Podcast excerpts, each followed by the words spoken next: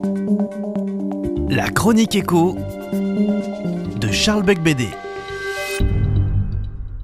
Bonjour, c'est Charles Becbédé. Je voudrais aujourd'hui vous entretenir d'une question un peu plus théorique, mais ô combien intéressante dans le débat actuel. Peut-on être libéral et conservateur? On affirme souvent que le libéralisme, entendu comme la volonté de déréguler tous les liens qui tissent notre société, s'opposerait au conservatisme, consistant au contraire à vouloir conserver tous les liens qui forment une société, que ceci découle de notre nature humaine ou qu'ils nous aient été transmis par notre histoire. Ainsi, le conservateur ne voudrait rien changer et prendrait une société figée sur ses acquis, tandis que le libéral voudrait la voir changer au gré des évolutions du monde, des caprices de la mode ou encore des contraintes du marché. Deux attitudes apparemment contradictoires, mais tout dépend en fait du plan sur lequel on se place car on peut être libéral dans le domaine de l'avoir sans l'être dans le domaine de l'être. On peut vouloir une société conquérante et mouvante sur le plan économique, tout en prenant une certaine fidélité à notre héritage et une conservation de la culture qui a façonné notre civilisation. Pour le dire autrement, on peut très bien prôner la liberté d'entreprise et l'adaptation de notre économie aux contraintes du marché mondial, tout en appelant de ses voeux une société enracinée dans son histoire et fidèle à ses traditions.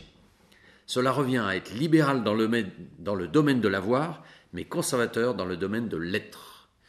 C'est ce qu'on appelle être un libéral conservateur, terme malheureusement souvent incompris aujourd'hui, auquel je préfère substituer celui de libérateur enraciné.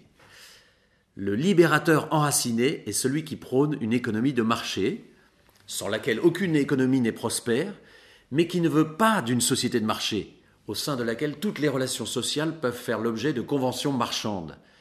Il prône la liberté d'entreprendre, mais ne souhaite en aucune mesure la marchandisation de la personne humaine à travers, par exemple, la GPA. D'une manière générale, notre société sera d'autant plus conquérante économiquement qu'elle sera enracinée philosophiquement.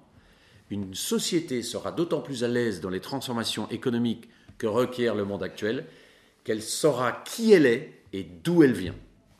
De nombreux auteurs affirment aujourd'hui, au nom d'une fausse cohérence intellectuelle, que tout se tient, que si l'on est libéral sur le plan économique, alors il faudrait l'être aussi sur les questions de société, et que si l'on est conservateur dans le domaine de l'être, il faudrait l'être aussi dans le domaine de l'avoir.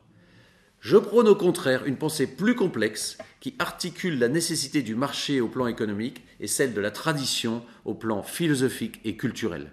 C'est ainsi que la France trouvera sa place dans la compétition mondiale tout en restant, comme chacun le sait, le plus beau pays du monde. Au revoir et à la semaine prochaine.